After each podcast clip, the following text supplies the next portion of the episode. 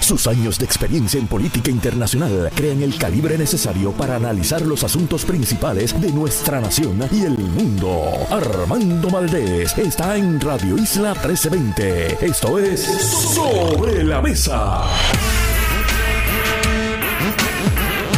Muy buenos días Puerto Rico, queridos radio escuchas de Radio Isla 1320. Yo soy Anibel Sloan y me encuentro hoy jueves 25 de enero de 2024 en sustitución del mantenedor de este programa y amigo Armando Valdés. Quiero antes que todo enviarle rapidito un saludo bien afectuoso a Julio Rivera Saniel, periodista elite de lo mejor que hay en Puerto Rico. Gracias por esta invitación a tu segunda casa Radio Isla. Eh, los temas de hoy son muy importantes para Puerto Rico. Tenemos un programa espectacular. Vamos a tocar temas variados interesantes, de actualidad, pero sobre todo que van a la médula de lo que somos como puertorriqueños y de lo que necesitamos como puertorriqueños para echar adelante nuestro país. Entonces nos estará acompañando la periodista, como todos los jueves, Gloria Ruiz Quillan de El Nuevo Día. Y luego a las 8 y 55 de la mañana estaremos entrevistando al exsecretario del Trabajo, Carlos Saavedra. A las 9 y 24 de la mañana estaremos entrevistando sobre la controversia por la alcaldía de Ponce en el Partido Popular al representante Ángel Tito Furquet, quien dicen que forma parte del acuerdo que se firmó en el Partido Popular Democrático. Y finalmente a las 9 y 40 una entrevista que no se deben perder porque vamos a entrevistar a nuestro querendón José Piculín Ortiz, que está pasando por eh, su situación de salud, sus tratamientos de cáncer. Eh, se le acaban de dedicar las fiestas de la calle San Sebastián. Vamos a escuchar qué nos tiene que decir Piculín y a desearles todos juntos, pues por supuesto, la sanación que yo estoy segura que llegará. Así que los temas de hoy, no hay tema más importante en el día de hoy para Puerto Rico que la huelga de la UGT en el Centro Médico de Puerto Rico. Vamos a hablar también sobre la columna de Sila María Calderón, El secreto mejor guardado en Puerto Rico. Y para el que no la ha leído, yo le voy a revelar a ustedes cuál es el secreto mejor guardado en Puerto Rico, según la ex gobernadora. Quiero también tocar el tema de eh, la, controversia suscitada ayer entre, entre Pablo José Hernández eh, y Rivera y Ana Irma Rivera Lacén. Los comentarios que ha hecho el, el candidato a comisionado residente por el Partido Popular Democrático. Quiero también tocar el tema de la elección presidencial simbólica que eh, aparentemente se va a llevar a cabo en Puerto Rico en las elecciones generales que se celebrarán el 5 de noviembre de este año 2024 para que los puertorriqueños, de forma simbólica, por supuesto, porque no tienen ninguna legitimidad, ningún resultado real, ningún valor, pues eh, voten por el presidente de los Estados Unidos. Y perdón, y temas eh, adicionales que estaremos tocando con la periodista Gloria Ruiz Cuilan, como por ejemplo el, eh, el aumento dramático en las muertes en Puerto Rico por fentanilo. Y no quiero dejar de mencionar de, eh, los cabilderos de la estadidad y qué papel juegan dentro de los temas que les he adelantado. Vamos al tema principal del día, que es la huelga en el centro médico. Vengo desde este lunes siguiendo con ustedes las negociaciones de entre la UGT, la Unión General de Trabajadores, y eh, ASEM, la Administración de Servicios Médicos de Puerto Rico, que no es otra cosa que la Administración del Centro Médico, para ver si se pueden atender eh, los reclamos salariales de los empleados.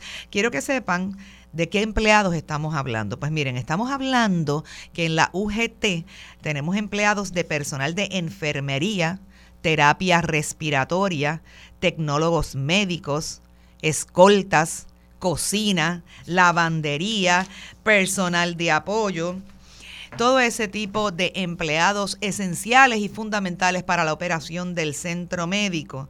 En, la eh, UGT en, en ASEM, en el centro médico, hay 1.406 empleados, 1.406, de los cuales 975 son unionados y forman parte de la UGT, quienes ayer votaron a favor del voto de huelga indefinida y completa que se estaría eh, dando desde mañana viernes 26 de enero, fecha que ellos dieron desde hace tiempo. Si no se lograba un acuerdo, o sea, hoy es el último día, la última oportunidad para que se logre un acuerdo y se atiendan los reclamos salariales más que justos hechos por los empleados del centro médico. Vamos a tener la oportunidad de hablar de esto con el exsecretario del Trabajo, Carlos Saavedra, próximamente. ¿De qué yo les quiero hablar sobre este tema? Pues de lo siguiente. Señores, en Puerto Rico estamos a punto de un colapso de la salud. Todos nosotros sabemos que no hay citas médicas a tiempo, que hay que esperar meses para obtener una cita médica. Hemos visto en el último año la quiebra de varios hospitales privados de Puerto Rico, hospitales que parecían eh, ser prósperos y sin embargo nos sorprendieron con la bancarrota. Estamos viendo las los cierres de las salas de parto en Puerto Rico están, no solamente faltan salas de parto, sino que ahora están cerrando las que hay.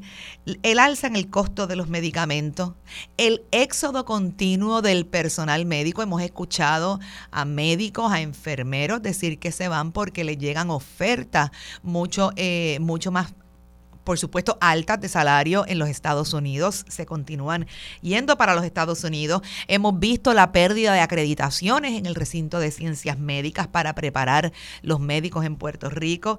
Hemos visto la crisis de salud mental todos los días cuando aquí continúan los feminicidios. No, ha terminado el mes de enero, ya tenemos dos masacres, eh, la crisis grave de salud mental que hay en Puerto Rico y el problema que hay con APS, que es la privatizadora que atiende a los pacientes de salud eh, mental o emocional de la reforma de, la tarjeta de salud. ¿verdad? Del gobierno de Puerto Rico, que eh, no está más de 15 minutos con un paciente que para, que para colmo los atienden por telemedicina, por teléfono, o sea, que eso no, por supuesto, eso no va a tener ninguna eficacia.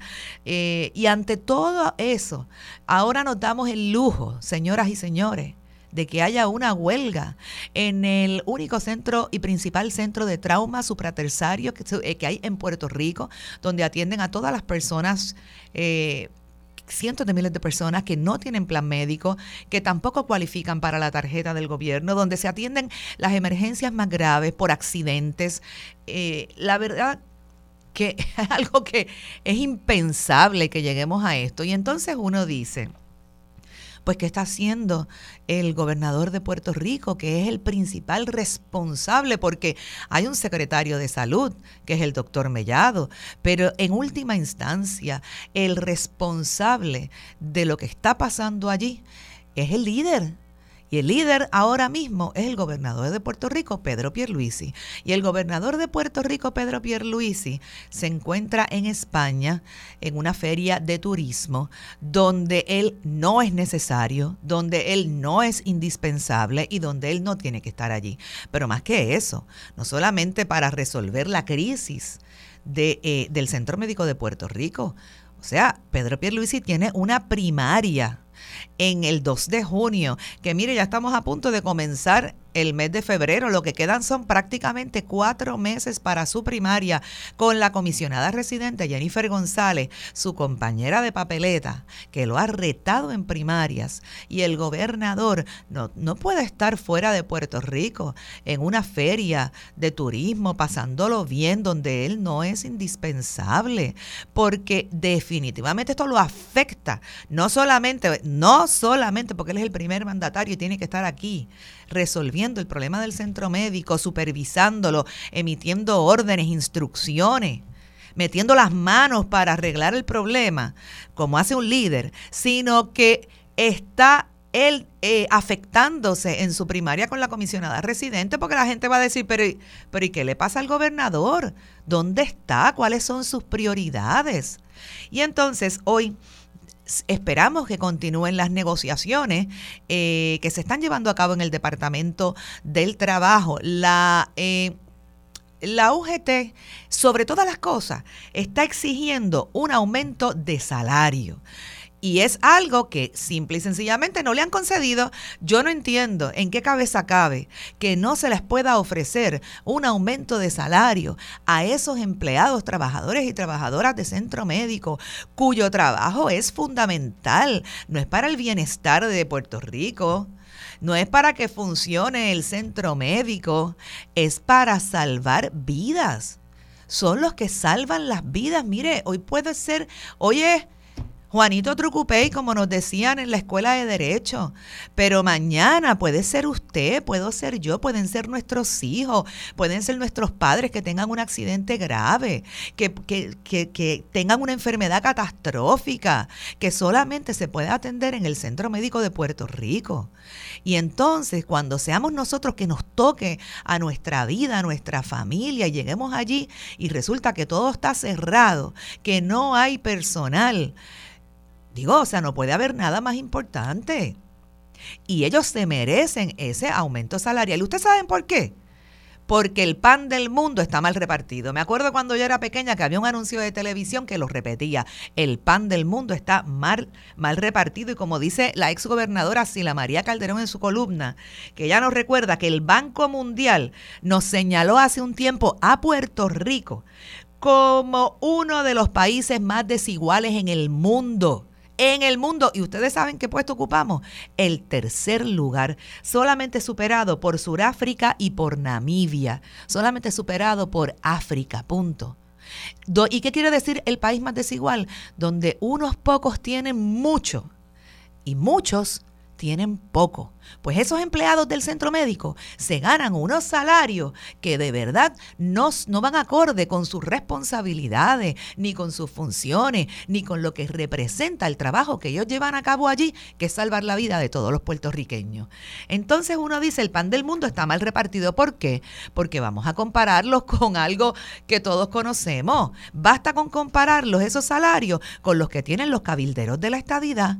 Los cabilderos de la estadidad que no representan representan absolutamente nada para Puerto Rico porque todos sabemos que la estadidad no se va a discutir en el Congreso de, los Estados Unidos, no se va a aprobar en, el Congreso de los Estados Unidos, porque ya lo han dicho. El trabajo que ellos han hecho este cuatrenio es un desperdicio y despilfarro de fondos públicos.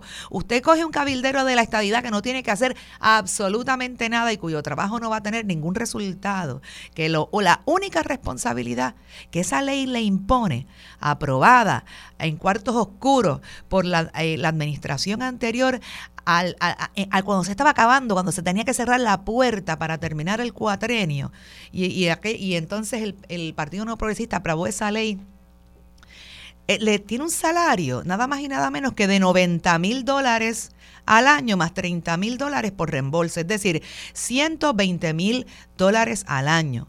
10 mil dólares mensuales y la única obligación que la ley les impone, la ley de los cabilderos de la estadidad, es que cada 90 días, cada tres meses, preparen un informe diciendo qué es lo que ellos hicieron. Miren, ese informe lo que puede tener es que hicieron unas llamadas telefónicas, que porque nadie los está fiscalizando, nadie está sentándose a mirar esos informes y decir, bueno, esto es muy poco, esto no, no, no cumple con la ley. ¿Saben por qué? Porque la ley no dice qué es lo que ellos tienen que hacer, los cabilderos de la estadidad, lo que ellos tienen que hacer para, qué gestiones a favor de la estabilidad ellos tienen que hacer, no lo dice la ley. Ellos pueden haber hecho en tres meses 10 llamadas telefónicas a oficinas de congresistas que sabemos que no los atendieron, que los atendió la persona que contesta el teléfono.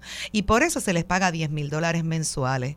Y no solo eso, ellos no hacen su trabajo. Todos sabemos que Melinda Romero incluso se ha negado a cumplir con la ley, a presentar su informe ante ética, su informe financiero ante ética gubernamental. Estamos en el 2024. Se ha terminado el cuatrenio y ella ni ha presentado el informe, ni ha pagado las multas que se le han impuesto, absolutamente nada. Y para colmo, continúa exigiendo que se le tiene que pagar más, que no le da con ese salario, y continúa exigiendo que se tiene que eh, perpetuar su posición como cabildera de la estadidad. Entonces uno ve eso y uno ve lo que se ganan los enfermeros de centro médico y, los, y los tecnólogos de centro médico, tecnólogos de terapia respiratoria, tecnólogos médicos.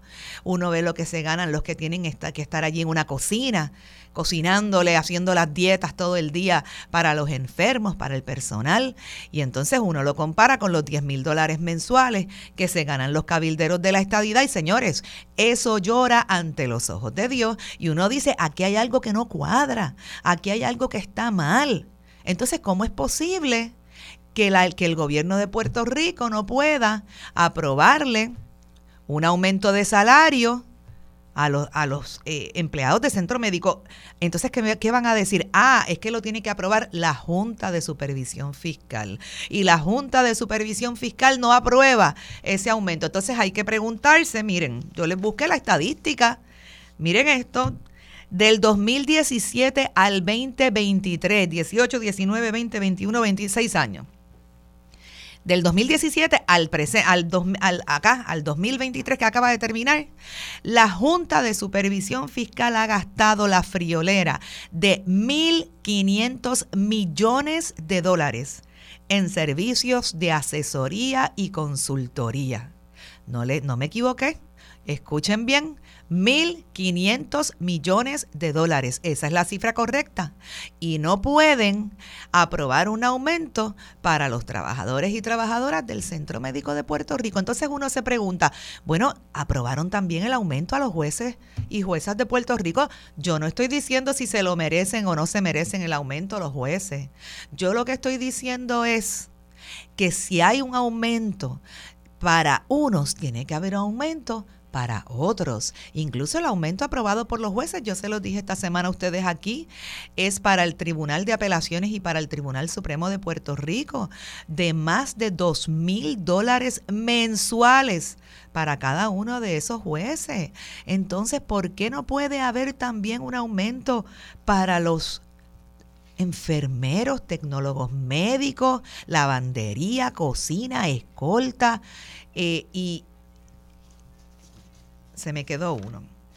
Terapia respiratoria, entre otros del centro médico que trabajan con, con personas enfermas, que tienen que hacer turnos rotativos, que tienen que romper noche. Y uno dice, pero, pero es que aquí hay algo que no está mal y como país nos tenemos que levantar, tenemos que, tenemos que protestar, tenemos que ser un apoyo decisivo de esos empleados y empleadas del centro médico. Miren, a los que el la administración de centro médico ha dicho que va a pagar dos cosas, que como ahora van a ir a la huelga, los empleados, que ellos le van a pagar a personal privado para que vaya allí a trabajar, a tratar de sustituir a los que estén en huelga, que son empleados y empleadas con una experiencia de décadas, de décadas trabajando allí en el centro médico y que también le van a pagar triple a los que rompan huelga y vayan a trabajar. Y entonces volvemos. Ven que hay algo que, que está mal que está mal de fondo. ¿Cómo es posible que haya dinero para pagar, contratar personal privado, para pagarle el triple a los que vayan a trabajar y no le pueden ofrecer un aumento de salario? Porque la intransigencia es la orden del día. ¿Cómo es posible que les digan, sí, yo te puedo dar un bono por X meses, 36 meses, pero yo no te voy a aprobar un aumento de salario? Aumento de salario que sí hubo para el personal administrativo, pero no para ese personal que hemos mencionado. Aumento de salario para ellos, la oferta es cero. La cosa más irrazonable que hay. Así que ellos van a estar en huelga, la UGT va a estar en huelga hasta que se apruebe y se haga una oferta digna y razonable de aumento de salario.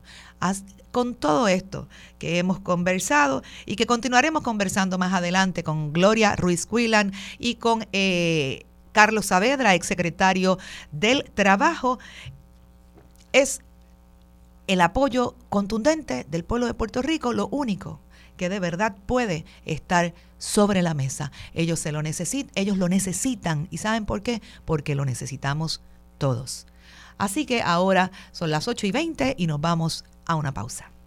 Quédate en sintonía. Conéctate a radioisla.tv para acceder y participar en nuestra encuesta diaria. Sobre la mesa por Radio Isla. Más de 25 años activa en el campo de las comunicaciones, adentrándose en temas profundos de política y gobierno. Su norte es hacer periodismo justo y de altura. A esta hora se une a la mesa la periodista Gloria Ruiz Quilan. Muy buenos días nuevamente con ustedes. Yo soy Aníbal Sloan y nos acompaña Gloria Ruiz Quilan. Saludos, Gloria. Saludos para ti y para todas las personas que nos escuchan. Buen día. Buen día. Eh, quiero que eh, eh, saber tu opinión sobre verdad y tu y tu comentario sobre lo que está pasando en el centro médico. Y antes de eso quiero señalar que todas las palabras que yo dije aquí no tienen nada que ver con un partido político porque eso es lo importante de esta controversia, porque nos interesa a todos, porque la salud no tiene color. Así que cuéntanos qué tú nos puedes decir sobre la eh, controversia en el Centro Médico de Puerto Rico. Mira, de inmediato te menciono que no es uno de los temas que estoy cubriendo de cerca, lo cubre mi compañera Marga Párez porque es la corresponsal asignada al tema de salud, pero ciertamente eh, es uno de los temas que ha atendido el gobernador, eh, a quien cubro diariamente, y ha mostrado preocupación en términos de las consecuencias que pueda tener un paro. Em, pero sí, eh, conociendo del sentir noticioso del país, ASEM, el centro médico propiamente, es uno de esos apartados de, de la isla que se ha dejado aislado, que no se ha atendido por muchos años y siempre se habla de la deuda constante que tiene que tiene ASEM, eh, no se le paga a pesar de que brinda sus servicios continuos, independientemente de si la persona que acude a buscar eh, los servicios hospitalarios o de salud tiene o no cuenta con los recursos económicos. Así que eh, pienso que es un asunto que se debe atender con prioridad y no poner sencillamente una solución temporera, sino atenderlo de una vez porque ha sido constante en términos de la necesidad que necesita de que se solventen sus arcas. Sí, de hecho, este, yo había hecho ese comentario esta semana que el gobernador de Puerto Rico puede aprovechar y coger el centro médico como un proyecto prioritario, transformarlo completo de forma integral, desde ahora trabajar desde el, salario de los empleados, pero la planta física, el recinto de ciencias médicas, el candidato político que haga esto y que presente un proyecto completo de transformación del centro médico de Puerto Rico, yo estoy segura que va a tener el favor del pueblo. pues te voy a preguntar sobre un tema que entiendo que sí estás cubriendo y que eh, fue de los que anuncié al principio, me parece muy interesante, que es la elección presidencial simbólica que vamos a tener en Puerto Rico el 5 de noviembre en las elecciones generales, una cuarta papeleta para votar simbólicamente por el presidente de los Estados Unidos.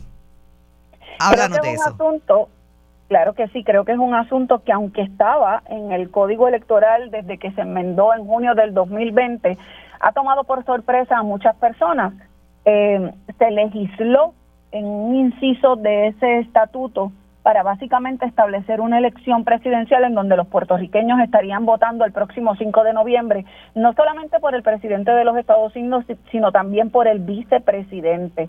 Eh, y este asunto sale a relucir porque el Partido Republicano en Puerto Rico, presidido por Ángel Cintrón, le solicitó de manera formal a la presidenta de la Comisión Estatal de Elecciones que se le proveyera personal y oficina para poder cumplir con lo que mandata el estatuto. Esa ley básicamente eh, dice, dice lo siguiente, y en cuanto al presupuesto, dice claramente que se le tiene que asignar, que tiene que dársele eh, eh, personal, pero ante esta situación, la presidenta de la Comisión Estatal de Elecciones eh, trajo el asunto al pleno de la comisión, hubo un diferendo entre los comisionados electorales y tuvo que resolver entonces ella. Se determinó que no había presupuesto para darle personal, pero que se estarían eh, haciendo los arreglos para cumplir con el mandato en lo que concierne a esa quinta papeleta y a viabilizar todos los preparativos para que los puertorriqueños este 5 de noviembre puedan votar por el presidente y vicepresidente de los Estados Unidos. Los presidentes del Partido Republicano y del Partido Demócrata en Puerto Rico, Ángel Cintrón y eh, Charlie Rodríguez respectivamente, reconocen que esto es una acción simbólica porque aunque se vote por el presidente y vicepresidente de los Estados Unidos, no tiene consecuencias eh, sobre esta elección propiamente en los Estados Unidos. Sin embargo, entienden que es necesario y que se debe cumplir con el estatuto porque recuerdan los resultados de los más recientes eh, plebiscitos que se han llevado a la isla. Y precisamente hablando de plebiscitos, no olvidemos que el gobernador tiene ante a, su disposición la ley 165 del 2020 que le posibilita hacer una consulta de estatus solamente con eh, utilizar esa ley porque ya los legisladores le dieron la autoridad para que haga la consulta sin tener que regresar a la Asamblea Legislativa, solamente tendría que definir cuáles serían las propuestas que estarían contenidas en esa consulta de estatus. ¿Y cómo, eh, qué procedimiento o cómo el gobernador estaría determinando qué fórmulas de estatus tendrían que aparecer en la papeleta? Eso queda a discreción del gobernador. Recordemos que la ley 165 de 2020 es hermana de la ley 167 de 2020, que es la que creó la llamada delegación congresional de Puerto Rico, que es la que dio paso a los delegados congresionales y que ha sido tan cuestionada no solamente por el gasto, sino porque se, eh, por la labor que han podido hacer estas personas electas. Recordemos que fueron un total de seis personas, una de ellas ya está destituida, que es Elizabeth Torres, y quien aspira ahora en las elecciones del 2024 a ser senadora por acumulación de manera independiente. Durante el cuatrenio, el Partido Popular, de hecho, una de sus este, de verdad, sus promesas de campaña. El Partido Popular ha dicho desde los inicios de este cuatrenio que iba a primero a derogar la ley electoral del 2020, luego que iba a, a enmendarla porque sabían que el gobernador Pedro Pierluisi, al ser de otro partido, el PNP, no iba a firmar la ley eh, derogando la ley electoral, pero que iba a enmendarla. Pregunto, durante el cuatrenio, ¿el Partido Popular o algún otro partido ha hecho algún trámite, gestión o esfuerzo o intento para que se derogue esa parte de la elección presidencial simbólica? Mira, el tracto que ha seguido esta ley 58, que es el código electoral aprobado en junio de 2020, ha sido bastante errático. Recordemos, como bien tú mencionas, que en las elecciones de 2020 o previo a las elecciones, el compromiso del liderato del Partido Popular Democrático fue a los efectos de que derogaría ese estatuto, que como bien podemos recordar, fue aprobado por la mayoría del Partido No Progresista y por el entonces presidente de la Comisión Estatal de Elecciones, Juan Ernesto Dávila Rivera, que sabemos qué pasó con esta figura y, el, hito político que sentó en Puerto Rico cuando no se pudieron realizar, fueron abortadas las primarias del 2020. Dicho eso, una vez llegan, eh, llega al poder el Partido Nuevo Progresista, hay renuencia a enmendar ese, ese estatuto y los líderes que fueron electos del Partido Popular Democrático asumen otra postura indicando que como no son mayoría no pueden derogarlo, sino que pueden hacer enmiendas. Y recordemos que se han propuesto varios cambios a la ley 58, eh, el Código Electoral, y no se han podido concretar. Incluso hubo un acuerdo entre el, presidente de la Cámara, el presidente del Senado y el, y el gobernador representado por Edwin Mundo, en ese entonces comisionado electoral, y también fue rechazado en un momento dado cuando llega a la presidencia Jesús Manuel Ortiz. Finalmente el resultado es que ese estatuto se quedó tal cual, por lo tanto, como no se enmendó nada de ese estatuto, incluyendo esta cláusula que habla de las elecciones presidenciales, no se ha tocado. Buscaba hace un instante qué es lo que dice específicamente y aquí lo comparto.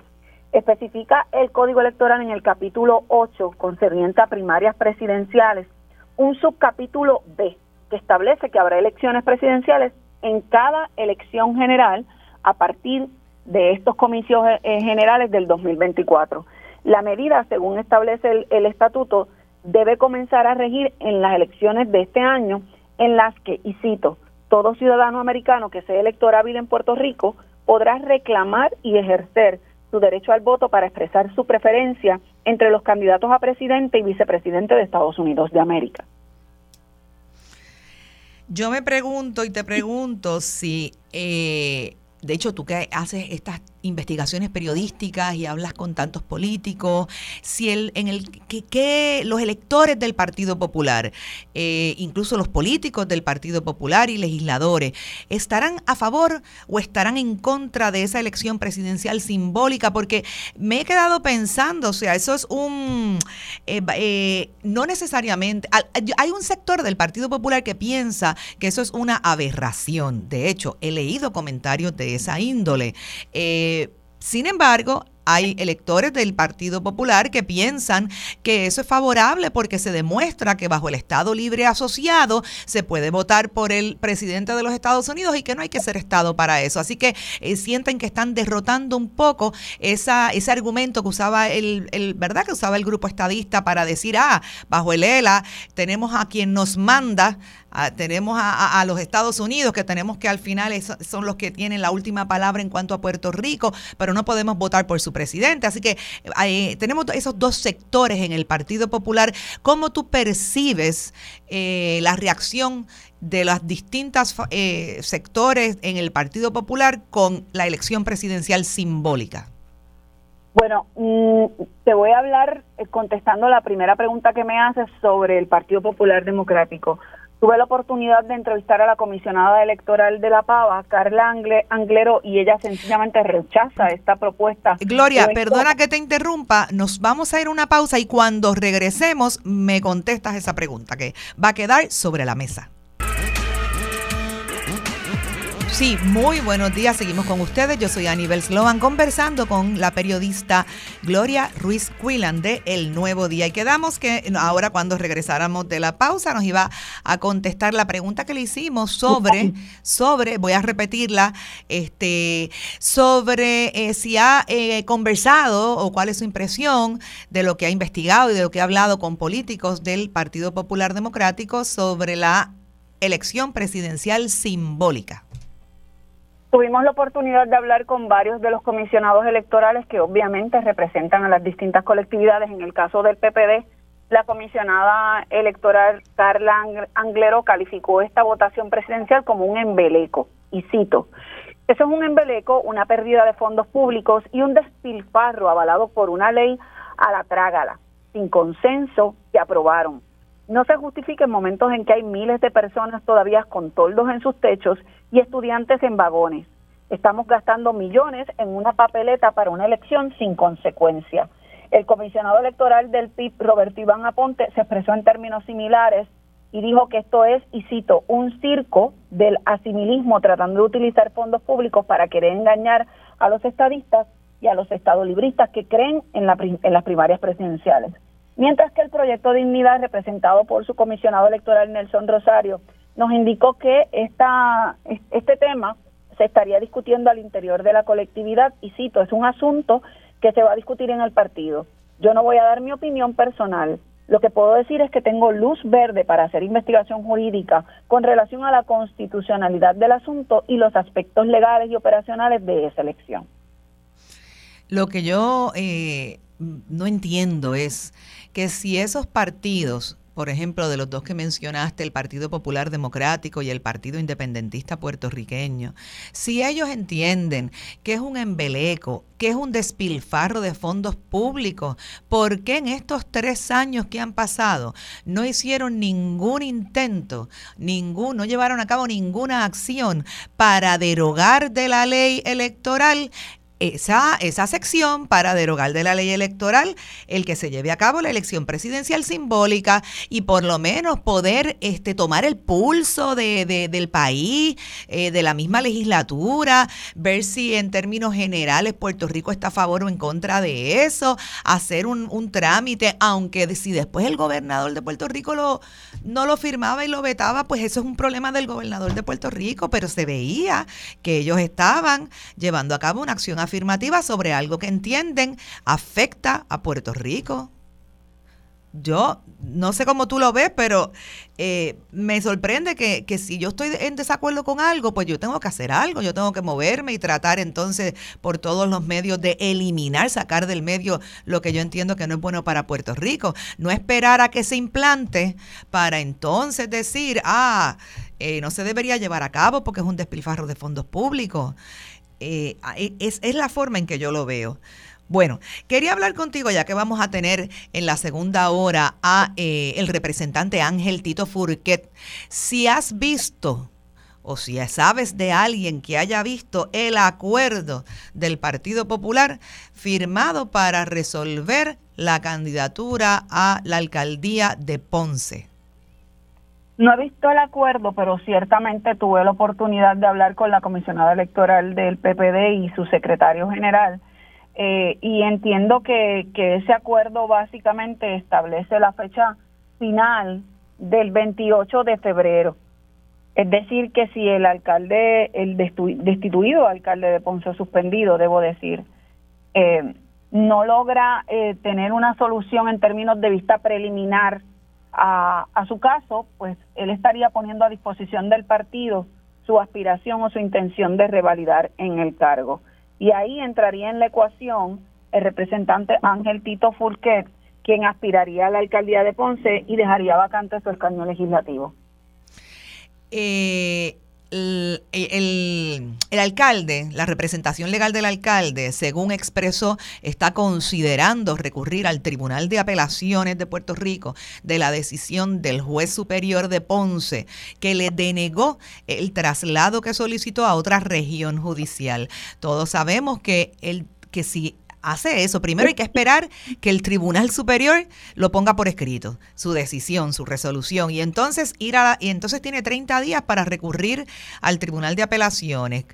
Eh, ya, ya llegó, con eso ya llegó el 28 de febrero. Sabemos entonces que tan pronto radique, si no, es lo que quiere decir es que si no está resuelto para el 28 de febrero, no importa cuál sea el estado procesal de ese caso, si no está resuelta lo de, la, de que se haya visto la vista preliminar, automáticamente el alcalde deja de ser candidato y sería el candidato del Partido Popular Ángel Tito Furquet. Entiendo que sí, porque el PPD condicionó la postulación de Irizarry Pavón al resultado de la vista preliminar, que como bien sabemos se llevó a cabo este martes y no se llevó a cabo porque no se entró en los méritos de esa vista preliminar, sino que se discutió la moción que bien mencionas del abogado eh, de, del, de Irizarry Pavón. Si hay una determinación de causa, dice el acuerdo, para juicio o la vista preliminar es suspendida más allá del 28 de febrero, el alcalde renunciará voluntariamente a su candidatura y la pondrá a disposición del PPD. Debo mencionar un, detalle adicional. Eh, cuando comenzó la vista, el juez, en este caso Rubén Serrano Santiago, eh, muy de forma muy amable le pide al abogado José Andreu Fuentes, quien representa al alcalde, a Irizarry Pavón, que le explique cuáles son los argumentos para que él presente la moción en búsqueda de trasladar el caso a otra región judicial. Y, acto seguido eh, se da comienzo a la vista preliminar, pero no abundando en lo que debe concernir a la, vista preliminar. Eh, el juez falla entonces de, en contra de Andreu Fuentes y él le pide que de inmediato le dé la resolución por escrito para salvaguardar el derecho que tiene su cliente a acudir al tribunal apelativo, discutir eh, la decisión del juez con su cliente y determinar pero el juez muy acertadamente le pregunta, ¿y cuánto tiempo usted cree que le va a tomar esto? Y el abogado le dice, mire, después que usted me dé la resolución, yo entiendo que en dos días yo puedo tener una determinación. O sea que esto un poco contesta tu pregunta de si se va a extender por tanto tiempo. El, el abogado en esta conversación con el juez dejó claro que su intención eh, no era dilatar el proceso, de hecho se le preguntó al final, al salir del tribunal, si estaba dilatando los procesos y él lo rechazó. Sí, es una decisión todavía más difícil que va a tener que tomar el, el alcalde suspendido Irizarry Pavón con su representante legal, el licenciado José Andreu, eh, porque... Eh, tiene que, o sea, saben que la decisión no es solamente si va a recurrir al Tribunal de Apelaciones en los por los méritos del asunto del traslado a otra región judicial y lo que ellos entienden que eso conlleva para el caso, sino también porque eh, aun cuando en dos días va a tomar la decisión de si recurre o no recurrir al apelativo. El apelativo sí que no está obligado a resolver eso en dos días. O sea que eh, se estaría corriendo el riesgo de que por el paso del tiempo automáticamente tenga, eh, tenga que poner a disposición del PPD su eh, candidatura.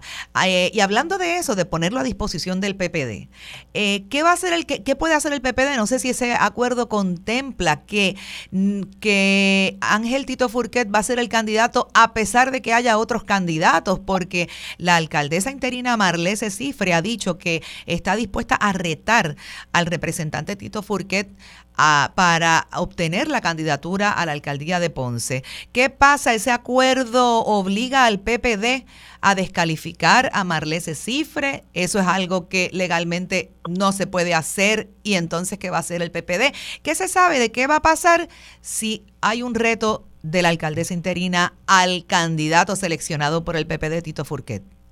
Bueno, antes, antes de, de, de abundar en las aspiraciones que pueda tener cualquier persona en el Partido Popular Democrático, habría que preguntarse si, si hay otros aspirantes u otras personas que manifestaron su intención de, de ser alcalde de Ponce. Y hasta donde yo tengo entendido no hay más ninguno. Recordemos que el periodo de erradicación de candidaturas venció, o sea que no es una cuestión exclusivamente de qué quiere fulano o qué aspiración tenga X persona, sino de qué, quiénes se, se postularon en, en esa dinámica, creo yo. Me parece interesante y, muy peculiar el caso de, del municipio de Ponce. Eh, como bien ha manifestado el liderato del PPD, eh, tienen, tienen un gran reto en ese municipio eh, y también lo tienen en Mayagüez. Recordemos que quien fuera alcalde por muchos años, José Guillermo Rodríguez, también enfrenta un pleito legal. Eh, ahí hay bastantes aspirantes, así que son, son dos municipios y cabe, eh, importantes poltronas del Partido Popular Democrático que, están en juego en estas elecciones. Sí, es interesante lo que planteas y eh, vamos a estar preguntándole sobre eso, ese particular de los términos, de cómo ahora ante la situación del alcalde, cómo es que eh, otras personas entiéndase la alcaldesa interina Marlese Cifre, podría retar al eh, representante Ángel Tito Furquet cuando ambos, eh, ella no radicó, él radicó para su posición de legislador, para revalidar como legislador de distrito. Eh, que, eh, cómo es que ahora se trata, se trata el asunto para que pudieran aspirar a la candidatura a la alcaldía de Ponce en caso de que se retire el alcalde por en, en virtud del acuerdo firmado con el Partido Popular Democrático. Entiendo que vamos a ir a una pausa, son las 8 y 51. Seguimos en Sobre la Mesa. Quería despedirme de Gloria Ruiz Cuilan. La verdad que me encantó hablar contigo. Tienes la información de primera mano. Muchísimas gracias y que disfrutes de este jueves, porque ya no es jueves, ahora es jueves y viernes, los noches, las noches de los jueves, jueves. Gracias, Gloria.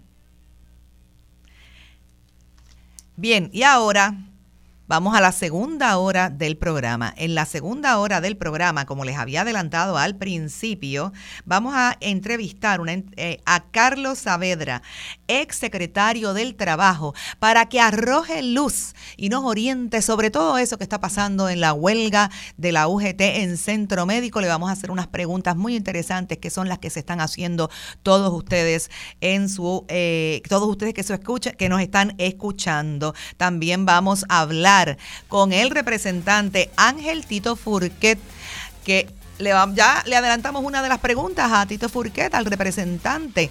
¿Qué va a pasar si ya pasaron los términos de la ley electoral para radicar para esas personas que interesan correr para la candidatura a la alcaldía de Ponce?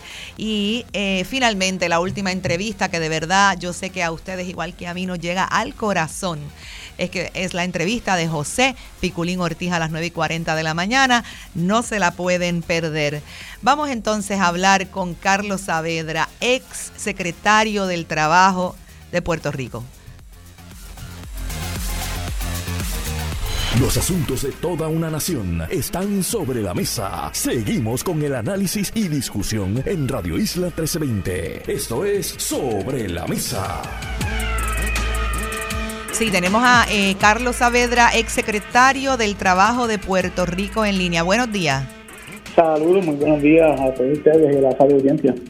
Qué bueno, qué bueno tenerlo aquí porque eh, es importante, eh, muy importante que podamos entender bien lo que está pasando en el Centro Médico de Puerto Rico y aclarar y las preguntas que nos estamos haciendo todos. La primera pregunta que yo le quiero hacer es si pueden irse a la huelga y cómo es que pueden irse a la huelga empleados de funciones esenciales para el pueblo de Puerto Rico como son los trabajadores y trabajadoras del Centro Médico de Puerto Rico.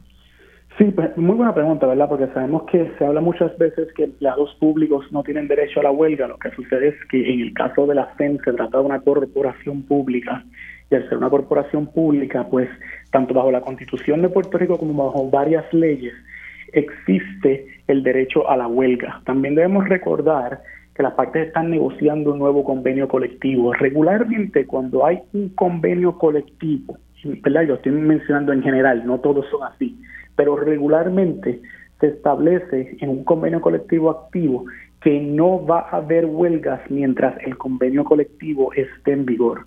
Lo que sucede aquí en este caso ciertamente es que el convenio colectivo ha expirado, no, está en vigor, las partes están negociando un nuevo convenio, así que por eso se activan estos tipos de protestas, cierres parciales, cierres indefinidos, que a final de cuentas, ¿verdad? Para el pueblo es el mismo efecto, ¿no? Eh, algunos servicios ciertamente se ven afectados. Eh, mientras ellos están en huelga, huelga definitiva e indefinida, entiendo que no van a estar cobrando sus salarios. La pregunta es, ellos no cobran absolutamente nada, ni de salario, ni de beneficios marginales, pero cuando termine la huelga, ¿eso se, ha, se les ha guardado para entonces pagárselo o lo simplemente lo pierden definitivamente para siempre, eso, ese salario mientras, de los días que no trabajaron? Pues esa pregunta también se contesta dependiendo de ciertas licencias que puedan tener los empleados, ¿no? Y también hay una decisión patronal que tomar aquí.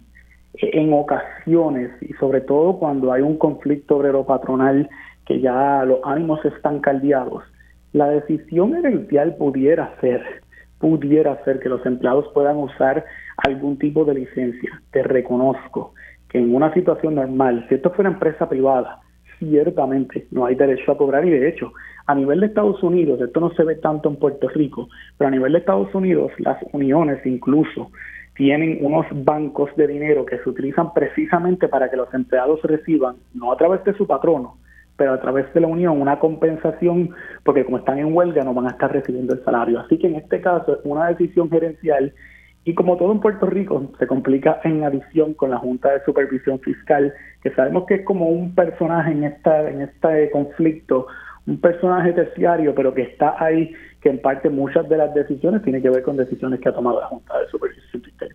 Como parte de las negociaciones que asumo yo, y es una pregunta que también le voy a hacer, si van a continuar las negociaciones, pero como parte de las negociaciones podría darse eh, entre las cosas a negociar que los días que, que se les paguen los días que no trabajaron. En muchas ocasiones eso es lo que se hace al final de una huelga, correcto, se resuelve el asunto, ¿verdad? Ya los ánimos no están caldeados, las partes firman las estipulaciones que sean y entonces esa es una de las negociaciones al final.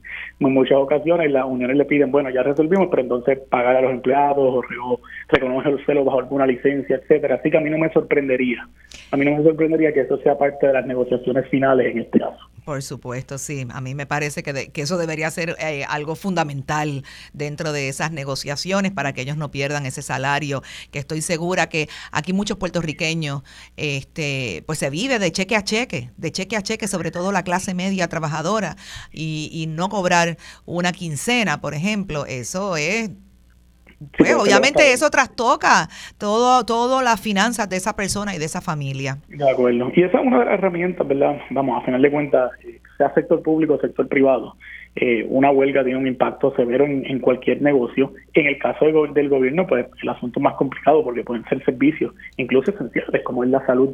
Eh, así que el, el no pago de salario siempre es una herramienta bien poderosa que tiene el patrono y siempre, como tú mencionas, es el asunto que se queda sobre la mesa cuando ya la, se resuelve al final de cuentas el conflicto patrón.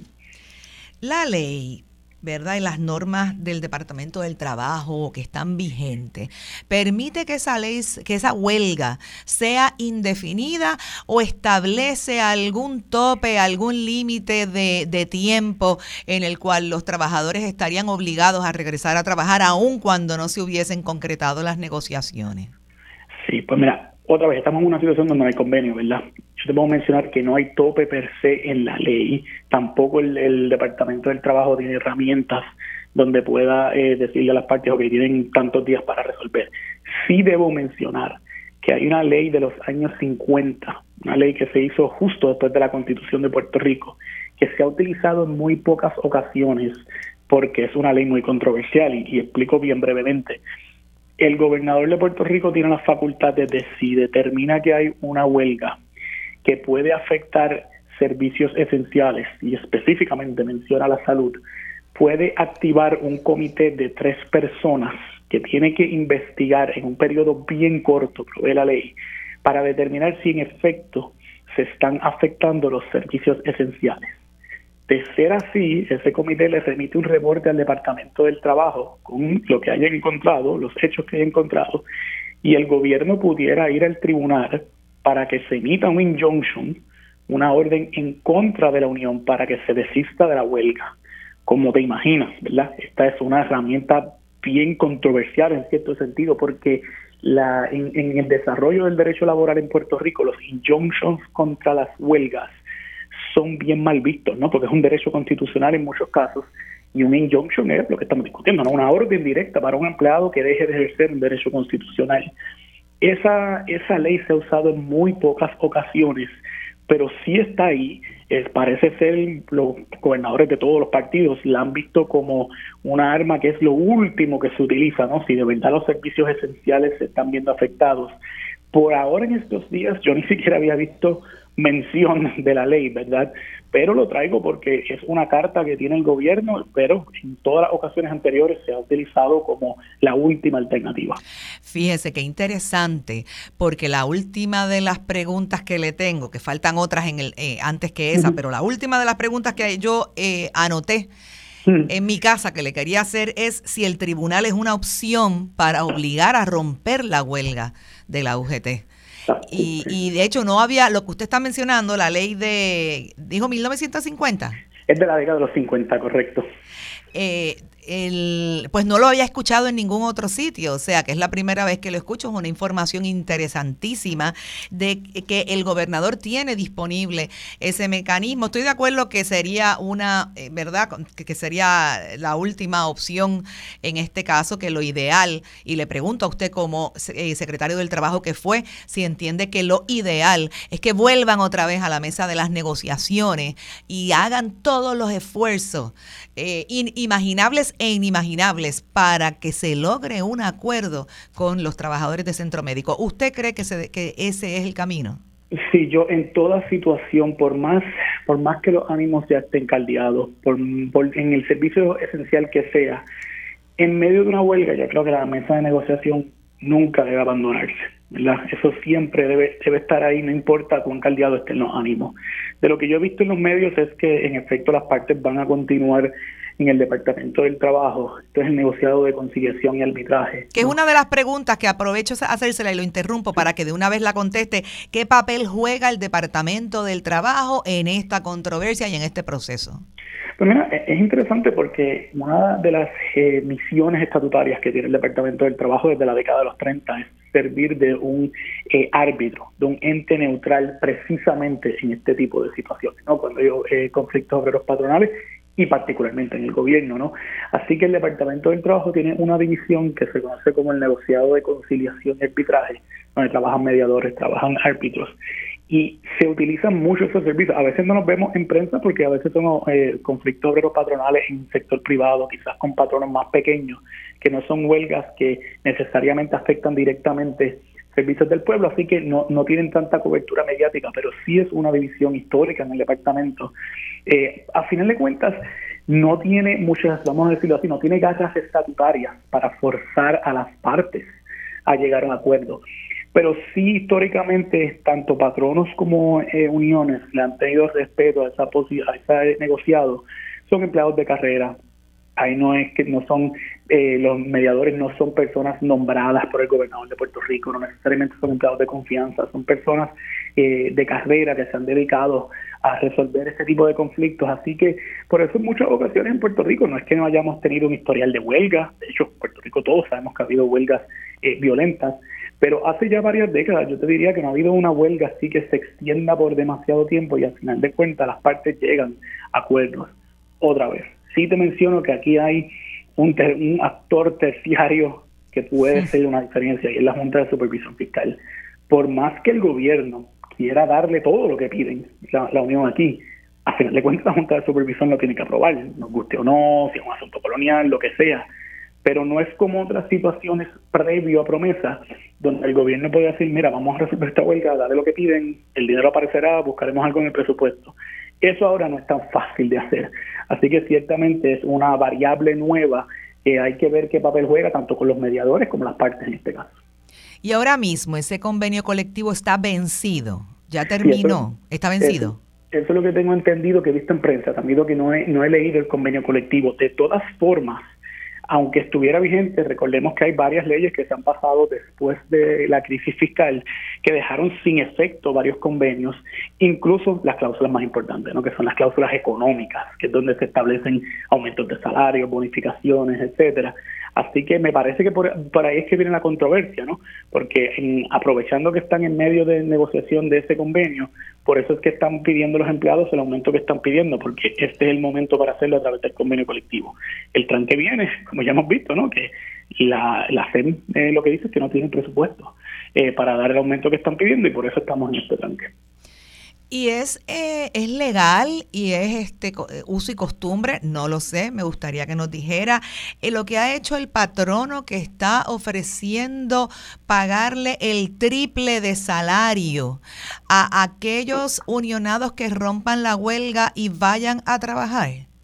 Pues mira, vi esa noticia hoy. Te admito que lo que había visto era la oferta para, puedo estar equivocado, pero creo que la oferta era para gerenciales eh, que fueran, que cruzaran línea de piquete, ¿no? Así que por definición no serían empleados uninados. Pero te confieso que me puedo equivocar, no, no, no, no he visto la comunicación completa. Pero a contestar tu pregunta, sí, los patronos pueden ofrecer eso, ¿no? Sobre todo en casos de gobierno, donde estamos hablando de servicios esenciales. 100% te puedo decir que sí lo pueden hacer si son empleados gerenciales, porque son empleados que no le aplica el convenio colectivo. Si fuera caso de unionado, pues pudiera haber algún argumento de que se viola la ley, que es un tipo de coacción, etcétera pero al final de cuentas sigue siendo voluntario, ¿no? Lo que no puede hacer el patrón es tomar medidas disciplinarias siempre y cuando ¿verdad? las personas que están en la huelga no, no incurran en actos de violencia, etcétera. Pero lo que no puede hacer es actos disciplinarios por el mero hecho de estar participando de una huelga. Y en su experiencia, ¿cómo usted vislumbra eh, este proceso, esta controversia? ¿Qué usted, eh, ¿Cómo usted entiende que debería eh, resolverse? ¿Cómo usted lo ve? Pues mira, yo creo que al final de cuentas ambas partes, y, uno puede pensar que este mensaje es trillado, ¿verdad? Pero ambas partes tienen que aceptar en algún punto la realidad legal y económica en la que está Puerto Rico. Eh, la Junta está ahí, ¿verdad? Por más que el gobierno le diga hoy a la Unión, hoy pueden firmar un papel aquí que digan, sí, te voy a dar el aumento, el que estás pidiendo, que creo que es cerca de dos mil dólares, firmado si la Junta de Supervisión Fiscal no la aprueba, vamos a estar en el mismo sitio. Te doy el ejemplo, mira, del aumento de los jueces. Hay una sentencia ahora mismo, es verdad que no es finalicismo, donde los jueces dijeron que iba un aumento en vigor. Todavía no ha entrado en vigor porque la Junta no ha aprobado el aumento. Así que ante la realidad que tenemos, es un asunto de cuánto riesgo quiere asumir si yo estuviera del lado de la Unión. ¿Hasta dónde yo quiero empujar si me están poniendo dinero en la mesa? Sabiendo que aunque el gobierno me dé hoy lo que yo estoy pidiendo, eso depende de la Junta.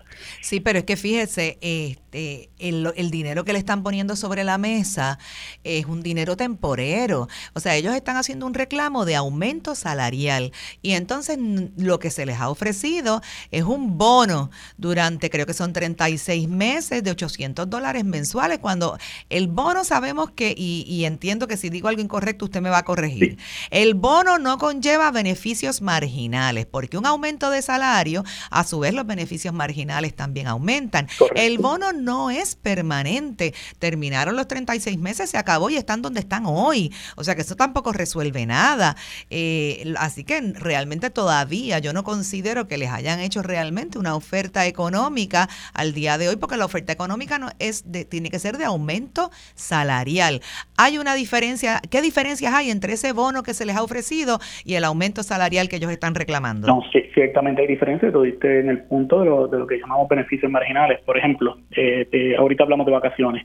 Si es un aumento de salario y la persona va a tomar vacaciones, pues durante ese periodo se le va a pagar su salario mientras está en vacaciones.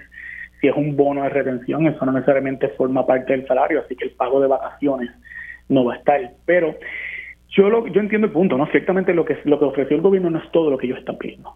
Pero cuando uno está en una mesa de negociación con un mediador, el mediador de entrada, entrada, y yo lo viví en, otra vida cuando estuve en el gobierno en las negociaciones con los bonistas, ¿verdad? No estoy diciendo que es lo mismo, pero sí era un proceso parecido en el sentido de que hay un mediador en la mesa. Cuando están estas negociaciones siempre se le pide a cada parte que tiene que dar un paso al frente. O sea, yo estoy acá atrás diciendo huelga, me tranqué, a no aumento X y no voy a volver a trabajar hasta que me den ese aumento. Gobierno estaba en la otra esquina diciendo, no te voy a dar nada, ya yo te di lo que, lo que te podía dar. Cada parte tiene que dar un paso al frente. Bueno, pues el gobierno puso esto en la mesa, ¿no? Los 800 dólares, ciertamente no es permanente, no es, no es salario. La Unión aparenta rechazarlo precisamente porque no es salario. Yo creo que el asunto quizás es que el gobierno tiene que buscar más dinero, ciertamente, pero de parte de la Unión tienen que pensar el asunto que hablamos de la Junta. Si es un bono de retención y el gobierno lo está ofreciendo, lo que está buscando el, gobierno es cómo darle algún tipo de salario a estos empleados sin tener que ir a enmendar el plan de retribución y clasificación que tiene que pasar por la Junta de Supervisión Fiscal.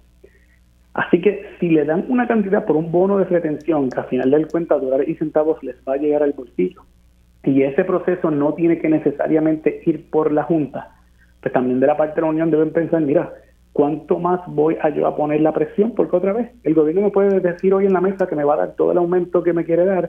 Si la Junta dice que no, estamos en el mismo sitio. Así que otra vez, dónde está ese punto medio. Y es el arte, es lo difícil de una huelga, ciertamente, pero si una parte no está por lo menos moviéndose en su posición, pues no vamos a llegar a ningún sitio.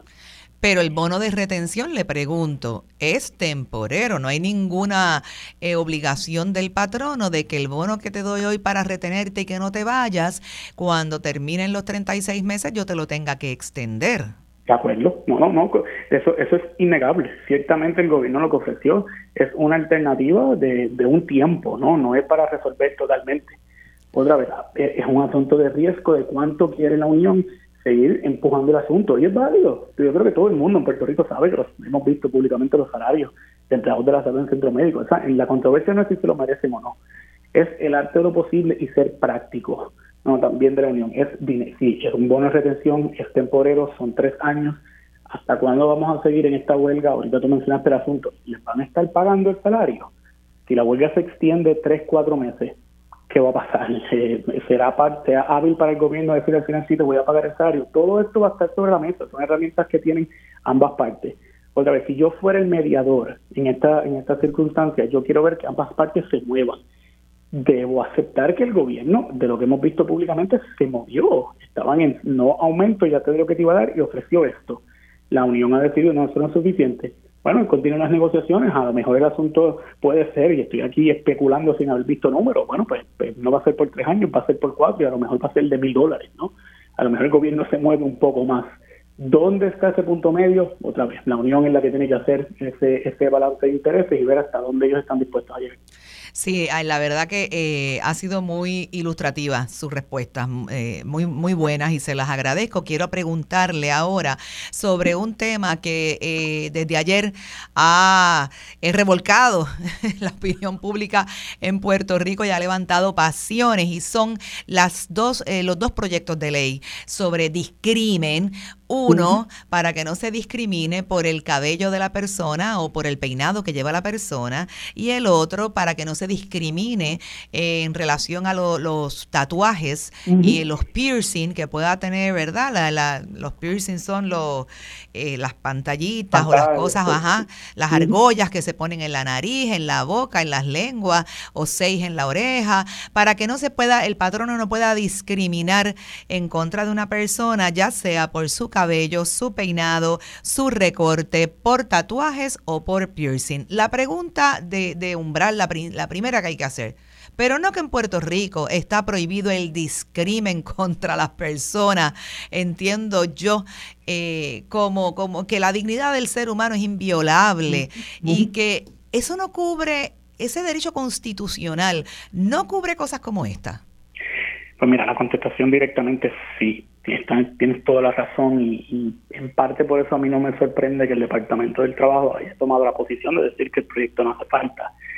Mira, te lo digo por experiencia, esto muchas veces es controversial porque me tocó a mí en muchas ocasiones ir a la legislatura y oponerme a un proyecto diciendo, mira, ok, lo que usted, no es que sea una mala idea, nadie dice que es que, ah, eh, estamos diciendo que se debe discriminar por X o Y razón, es que en muchas ocasiones ya el, el, ordenamiento tiene las herramientas y cuando uno mira el proyecto de ley en particular el de los estilos de cabello, toda la exposición de motivos, a final de cuentas, si llegara, si se pasara como ley y llegara un tribunal, para interpretarla, lo que va a mirar una corte es, bueno, ¿qué quería hacer la legislatura? Déjame ver la exposición de motivos. Y la exposición de motivos en todo momento habla de discrimen racial. Pues el problema es que ya el discrimen es ilegal en Puerto Rico, tanto en la Constitución, en la Ley 100 en Puerto Rico, una ley estatal y las leyes federales. Si una un patrono toma una decisión basada en estilos de cabello por la razón de la raza de la persona, eso es ilegal hoy, eso ha sido ilegal desde los años 50. Así que la ley en ese sentido no hace falta. Yo te mencionaría, mira, la enmienda que están haciendo, por ejemplo, también sabemos que origen nacional también es, una, una causa que uno no puede discriminar, es una clasificación protegida. Este proyecto es parecido a decir, quieren enmendar eh, esta ley para decir origen nacional y tampoco se puede discriminar por nacionalidad dominicana o colombiana. Bueno, pero es que eso ya está incluido en origen nacional, no hay que enmendar la ley para clarificar aún más. Las leyes tampoco tienen que ser. Excelente punto, sí. Así que yo creo que, eh, fue, mira, a final de cuentas, la, la vista pública trajo a colación una realidad. No se puede esconder que en Puerto Rico hay discriminación racial. Nadie está diciendo que porque la ley está ahí desde los 50 se resolvió el problema de discriminación racial. Pero yo creo que en ocasiones no toda acción de la legislatura, no toda vista pública tiene que culminar en una ley. A lo mejor lo que esto De hecho, estamos sobre legislado. E, e, esa, esa es parte del problema, sobre todo en lo laboral, ¿no? Créeme, yo ¿verdad? me dedico a esto en la práctica privada y muchas veces, si la ley no es clara, ocasiona unas lagunas que hasta los propios jueces, ellos tienen problemas de interpretación. Yo creo que aquí hay una, una puerta, ¿no? Para que a lo mejor es un asunto que el Departamento del Trabajo tiene que emitir un reglamento. De hecho, quería hacerle una pregunta, porque nos queda poco tiempo, y quería hacerle esa misma pregunta. Cuando usted fue secretario del Departamento del Trabajo, ¿alguna vez usted recibió o vio alguna querella que se haya radicado allí por discrimen, por el, por, el peinado o el, el cabello que tengo o el peinado que llevo? Pues mira, te voy a ser sincero, nunca vi una por esa razón en particular. Sí te menciono bien brevemente que, y es una, yo creo que uno de los valores que tiene el Departamento del Trabajo, el secretario se le informa, ¿verdad? Cuando hay ese tipo de querellas, incluso hay unos procesos apelativos que pueden llegar directamente al secretario del Trabajo. Pero en la abrumadora mayoría de los casos, estas querellas las ven otra vez empleados de carrera que llevan años, décadas allí en el Departamento del Trabajo. Y esa es la primera línea de defensa del trabajador yo creo que es un valor porque no está sujeto a que el secretario nombre a X de funcionario a investigar querellas. Claro, este, sí, eh, secretario, le quería dar las gracias. Nos tenemos que ir a una pausa y le quería dar las gracias por su excelente participación. De verdad, ha sido, eh, como dije, muy ilustradora y desearle pues que tenga un hermoso día. Muchas gracias. Nos vamos a una pausa. Seguimos en Sobre la Mesa. Vamos a realizar ahora una entrevista eh, interesantísima y de actualidad porque vamos a hablar nada más y nada menos que con el representante Ángel Tito Furquet, la persona que el Partido Popular ha seleccionado para eh, ser el alcalde, el candidato alcalde de Ponce en caso de que Irizarri Pavón, que es el alcalde suspendido actual, tenga que abandonar esa candidatura. Antes de... Eh, comenzar la conversación con el representante Tito Furquet, les voy a contestar una de las preguntas que dejé sobre la mesa al principio de este programa y es el secreto mejor guardado en Puerto Rico, según la exgobernadora Sila Calderón. Ese secreto es la pobreza que está escondida, que no se ve. Y ella le ha hecho un llamado a todos los políticos y candidatos a que en sus propuestas incluyan, no se olviden de esa lucha contra la pobreza que tenemos que dar, porque el nivel de pobreza en Puerto Rico, que está, como ella dice, eh, y la desigualdad oculta detrás de matorrales, bordeando cuerpos de agua insalubres y en los lugares más recónditos, eso nos duele, nos duele en el corazón y no nos permite progresar como país. Vamos a dar esa lucha contra la pobreza y agradecemos a la exgobernadora Sila María Calderón que nunca se ha quitado en ese propósito de vida. buenos días al representante Ángel Tito Furquet. ¿Cómo está? Bueno, buenos días a ti, buenos días a la audiencia. Gracias por la oportunidad de estar con ustedes la mañana de hoy. Sí, gracias a usted. Antes que todo, para las, eh, todas las personas que nos están escuchando, ¿usted es representante de qué distrito y a qué pueblos representa? Mira, yo represento el distrito 24 de acá de Ponce, solamente represento la ciudad de Ponce, es el corazón de, la ciudad. Eh, después de la redistribución electoral, el distrito o precinto más grande de, Puerto Rico políticamente y es está compuesto de alrededor del 60% de la población de Ponce, mayormente en su parte urbana.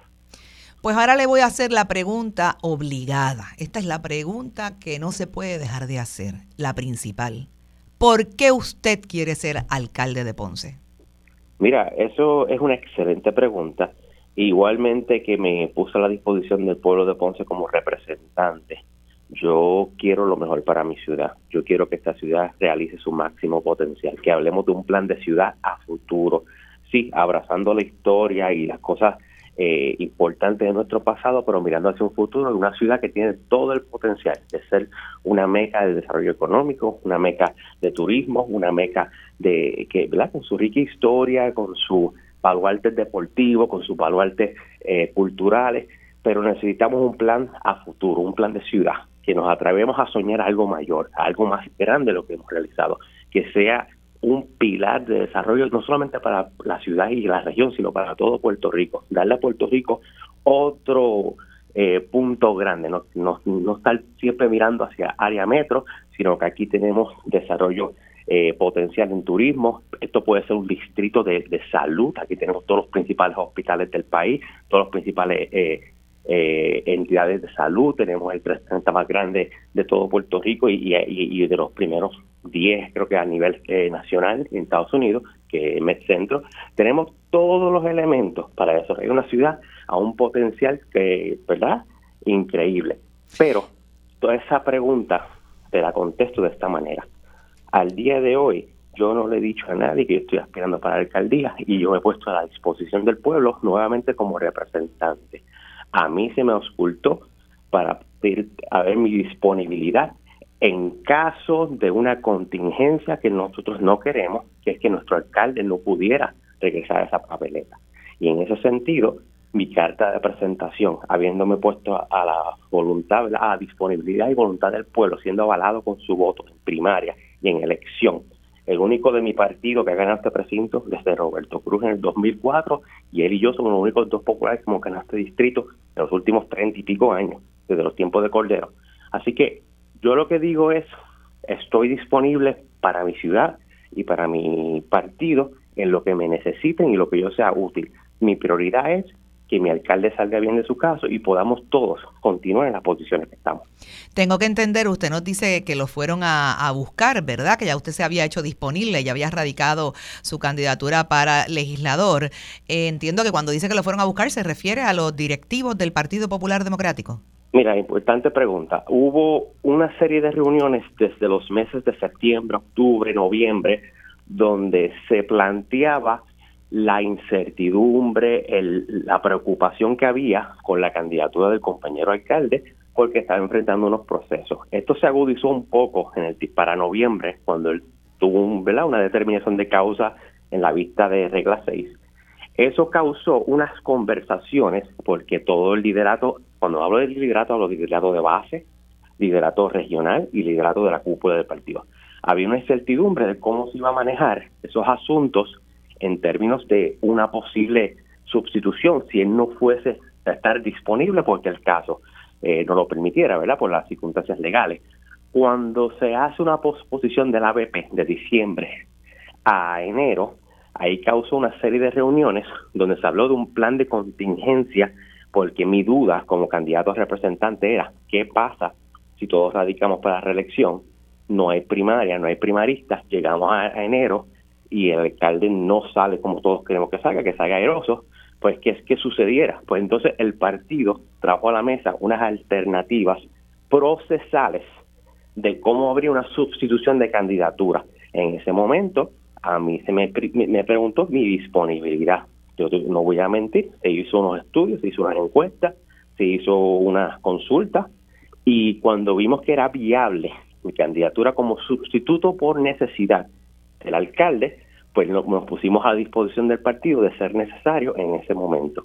Y eso fue básicamente la naturaleza de ese acuerdo que se habla. Ese acuerdo es un acuerdo entre el partido y el alcalde procesal. Eh, se comenzó con una... Pero dice la prensa, yo leí que usted es parte de ese acuerdo, del partido, del acuerdo, del famoso acuerdo que ha firmado el Partido Popular, pero que nadie ha visto. Usted es parte del acuerdo, usted firmó el acuerdo. A eso voy, sí. El acuerdo en su naturaleza es un acuerdo procesal que comienza con una certificación condicionada al alcalde que se va a certificar hasta tanto y cuando llegue la vista preliminar y el resultado de la vista preliminar determinaría su procedencia ¿verdad? o su continuación en esa candidatura. El alcalde aceptó términos de que si no saliera airoso en esa BP, pues desistiría de la candidatura.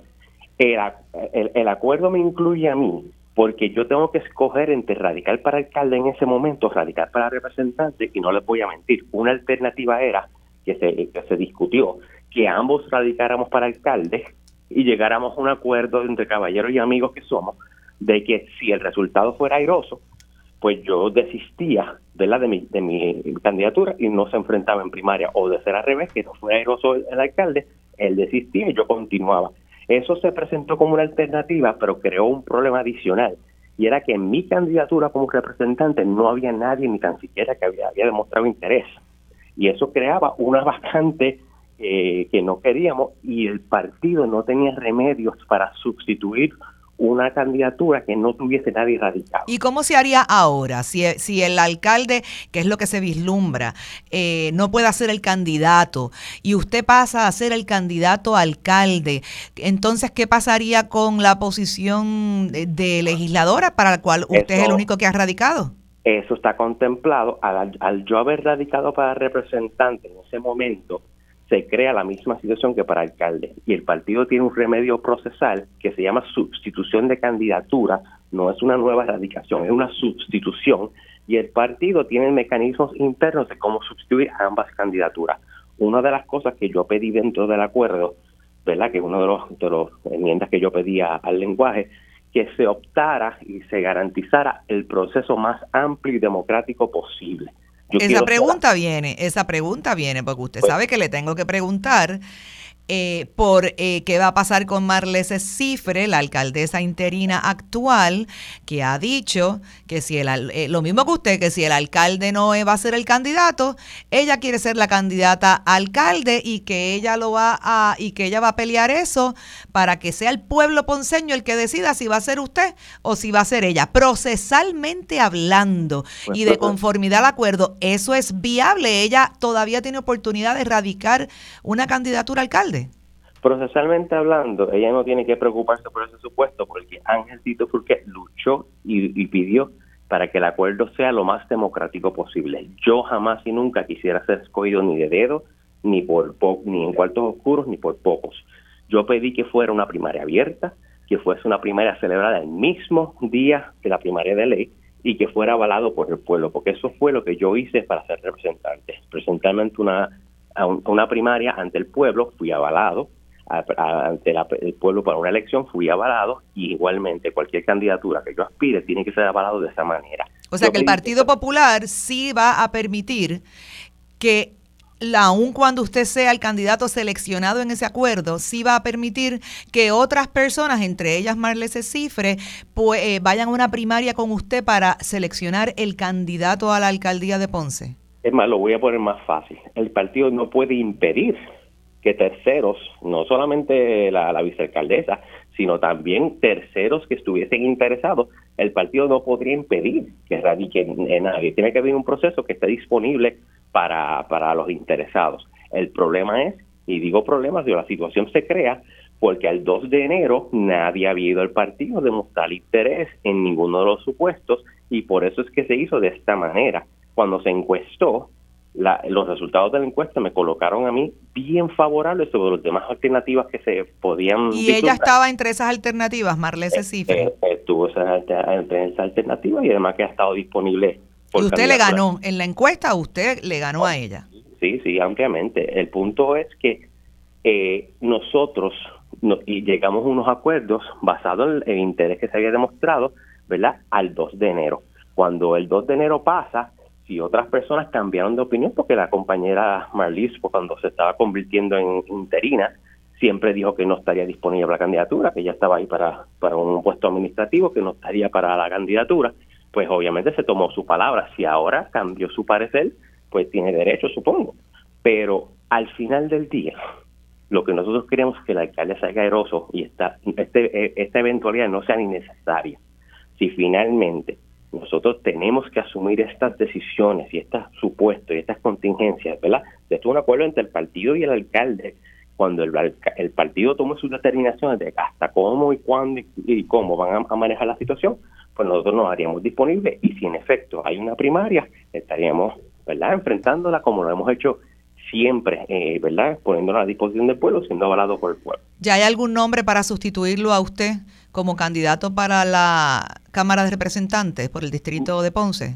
No, no hay ningún nombre, eh, lo dije en otro medio, así que lo repito para este. La única persona, ¿verdad? La, único supuesto que se me habló que yo, mi reacción fue que estamos a destiempo para esa, conversación, hasta tanto y cuanto el alcalde eh, ya no tenga alternativas de continuar, entonces debemos tener esa conversación pero una de las cosas que se me preguntó recientemente es si yo estaba dispuesto a endosar o a aceptar a la compañera alcaldesa interina como mi sustituta en la Cámara. ¿Y cuál fue la respuesta, sí o no?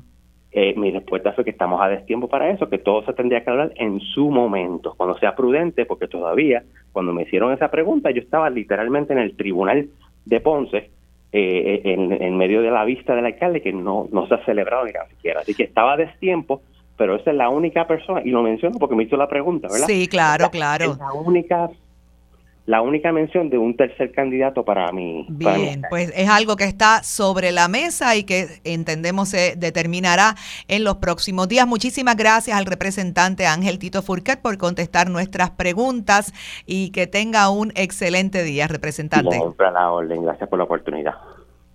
Nos vamos a una pausa. Regresamos a Sobre la Mesa. Ahora nos queda en esta última sección la entrevista a un querendón de Puerto Rico, a José Piculín Ortiz. Eh, lo tenemos en línea. Sí, buenos días, Piculín.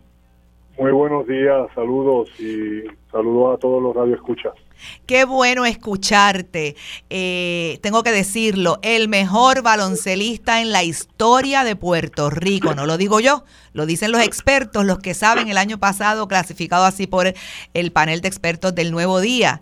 Este, y conocemos, porque lo has verdad publicado en tus redes, que estás pasando por eh, una situación de tratamientos contra el cáncer. Y la verdad que Puerto Rico, Piculín, te quiere tanto, hay tanto cariño, hay tantas oraciones por ti. Quiero saber cómo estás y queremos saber cómo van tus tratamientos eh, contra el cáncer. ¿Por dónde van? Bueno, va todo hasta ahora bien y por cierto, pues, es recíproco el cariño también a, mi gente, a mi país eh, y bien agradecido siempre por el apoyo eh, incondicional. Eh, ahora mismo ya terminé el segundo ciclo, ya se supone que el próximo lunes comienza el tercero. así que, que el impacto que ha tenido en estos primeros dos ciclos, ¿verdad? Con, con, el cáncer, el, el, la quimio, pues ha sido muy, muy positivo. Entonces, pues ahora mismo pues estamos en ese proceso, ¿verdad? De, de seguir hasta eh, la quimio número 6, el ciclo número 6, eh, para entonces poder seguir eh, ¿verdad? atajando el cáncer y, tratar de entonces culminar con la con la con la radio que sería ya más tarde no sé agosto por ahí entonces pues gracias a Dios estamos muy bien estamos haciendo calidad de vida yendo al gimnasio eh, y comiendo bien, que es lo más importante. Qué bueno, y te escucho, te escucho animado, qué bueno, eso es fundamental. Incluso te vi en las fotografías de las fiestas de la calle San Sebastián. Cuéntame cómo te sentiste cuando te enteraste que te iban a dedicar las fiestas nacionales e internacionales, porque ya son internacionales, más importantes de Puerto Rico. Mira, muy orgulloso, muy agradecido, eh, jamás jamás, de verdad, de verdad, eh, había visto una fiesta así tan, tan llena en el primer día, lo cual agradecemos mucho, ¿verdad? Eh, nosotros, las personas que fuimos, ¿verdad?, homenajeadas eh, en estas fiestas y, créeme que, fue un orgullo bien grande el que el ver toda, toda, toda nuestra cultura, un derroche de cultura propia de nuestro país, ¿verdad? Que, que tanto hacía falta, no se veía hacía muchos años y considero que son unas fiestas tan importantes para Puerto Rico que eso es lo que deben eh, destilar, derrochar, eh, ¿verdad? Calidad de vida, calidad de gente, disfrute, eh, pero sobre todo eh, que todos nuestros hijos, nietos, etcétera, puedan, puedan disfrutar de nuestra música, de nuestra cultura, porque es muy necesario para nuestra patria. Eh, dice que es necesario para nuestra patria. Hablando de la patria, Puerto Rico, ¿cómo tú ves el país hoy al, inicio del 2024? Bueno, el país, sabemos todos y estamos muy claros que, no está bien. No está bien, eh, independientemente de que mucha gente pues por ahí diga lo contrario.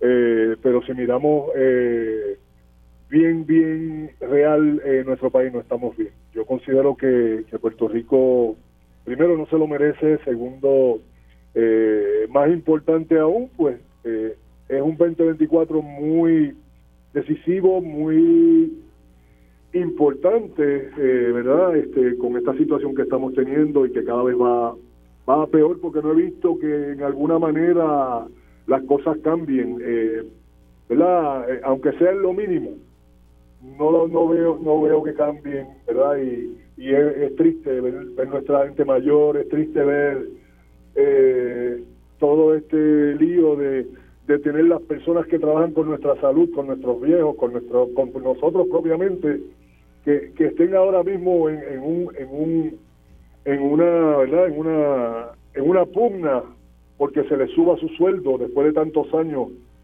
gente tan importante que son los que nos cuidan, ¿verdad? Este, trabajando en, situ en, en, en sitios que, que ya no están, ¿verdad?, consonos para, para nuestro país, porque nuestro país ha crecido en, en, gente, en enfermedades, y esas personas que trabajan en la salud son bien importantes, y no, no estoy quitando mérito a los maestros que son muy necesarios también para la educación, los policías. ¿Y cómo ves? Sí, y hablando de, de eso específicamente, ¿Cómo tú ves el deporte ahora mismo en Puerto Rico? Yo recuerdo cuando yo era pequeña, cuando yo era chiquita, yo me levantaba hasta de madrugada. Si ustedes jugaban en, Europa y, lo iban a pasar por la televisión de madrugada, yo me levantaba y me sentaba en el piso a verte jugar piculín a ti y a los demás este, miembros del equipo nacional de Puerto Rico. Era, para mí era lo más grande, lo más grande, eh, una emoción tremenda y la, las pasiones y la alegría y los triunfos que le ha dado el deporte eh, a todos los puertorriqueños. Para mí eso es algo invaluable, o sea, no tiene valor, no tiene eso, eso hay que repetirlo, eso, eso, es, eso es una marca de nosotros. ¿Cómo tú ves entonces el deporte ahora mismo en Puerto Rico? El desarrollo en los niños y en los jóvenes. Que siempre va a haber eh, tiempo para mejorar. Yo considero que, que hay que buscar los cambios. los tiempos han cambiado, eh, maneras de, jugar el juego, etcétera, o de, o de o de enseñar el deporte en el país. Yo creo que, que debería ser un poco más eh, enfocado en la enseñanza y no en el ganar o perder. Eh, que de ahí parte todo, ¿verdad? comenzamos desde entonces que educación quitó a, los maestros de educación física de las escuelas, etcétera. Que eso me parece a mí una barbaridad, ¿verdad? Porque tan importante que es el deporte para, para cualquier país. Así que considero que, hay que hay que hacer un, una introspección dentro de cada departamento en este país para que dentro del deporte se haga más para el desarrollo en principio en principio y luego ya después de los 12 años pues hacerlo eh, competitivo que es la parte eh, que creo que debe ser eh, es la manera correcta de, de hacerlo no obstante pues han habido unos, unos pasos, eh, pues que siempre va a haber, van a ver que quién se opone y quién no, ¿por qué? Porque le está, le estás, le estás atentando contra sus finquitas, ¿ves? Así que, que considero que, que es bien importante eh, la, la sinergia dentro del el desarrollo completo ya que me habla de deporte, pues del deporte, pero en general de eh, como país igualmente la sinergia eh, de, trabajo tiene que ser muy similar para poder echar este país adelante. Has dicho algo fundamental y es que la educación física, eso es esencial en el desarrollo de un ser humano, no solamente para que se dirijan a un deporte en particular, no solamente para que puedan eventualmente representar a Puerto Rico, sino hasta para cosas básicas como alejarlos de la calle y de las drogas y de la mala vida. Este, o sea que hay que recuperar la educación, las clases de educación eh, física en todas las escuelas públicas de Puerto Rico. Piculín, ¿tú sabes cómo te quiere el pueblo de Puerto Rico? No lo sé, pero me lo demuestran cada día eh, con su cariño, donde quiera que voy siempre, eh, pues las personas, ¿verdad? Eh, en, apoyo, no solamente ahora con, con, mi situación, ¿verdad? Pero en todas las situaciones que he tenido anteriores también y, y lo cual estoy bien, bien agradecido y todavía me quedo corto con la vida propia completa hasta que desaparezca y me quedo corto en agradecimiento. Yo quería que supieras que estamos contigo en esta, eh, ¿verdad? En esta situación, en este momento difícil, que está todo Puerto Rico, ¿verdad? Tienes, cuentas con las oraciones de todo Puerto Rico, que estamos confiados en tu sanación, sabemos que eso va a ocurrir y que tienes el apoyo y el amor de un país completo que vive bien orgulloso y bien agradecido de José Piculín Ortiz. Gracias, Yo muy agradecido también y, la exhortación siempre a, buscar lo mejor para nuestro país y gracias por la oportunidad. Muchas bendiciones. Que tengas un hermoso día, Piculín. Nos vamos a una pausa.